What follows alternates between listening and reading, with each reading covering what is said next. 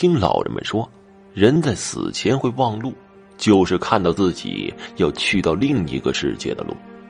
爷爷是晚上十一点多去世的，在那之前的住院，他不停的抠鼻子。我不知道是不是他插着输氧管不舒服，但是在他去世那天前的几天中，他鼻子上也插着输氧管，但是这种抠鼻子的情况从来都没有发生过。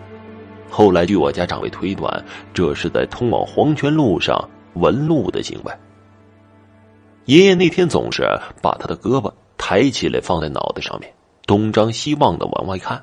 我和我爸他们认为他是由于长时间卧床造成的胳膊麻木，所以才这样的。但是后来，当我向亲戚说起这件事后，我亲戚就说了，我爷爷当时这种行为叫做忘路。爷爷临终前的前一天开始神志不清，不停的大喊大叫，而且把最后一个字的音拖得很长。当时我和我爸他们注意力都在帮他找护士、医生抢救。我记得我爸还问了我一句：“你爷爷喊什么呢？”我说我听不清啊。当时身边还有我爸的朋友。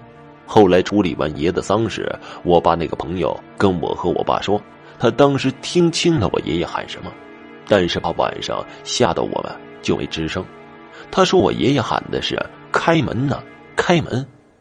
我爸那个朋友说，他听人说过，这个是由于我爷爷到了鬼门关前。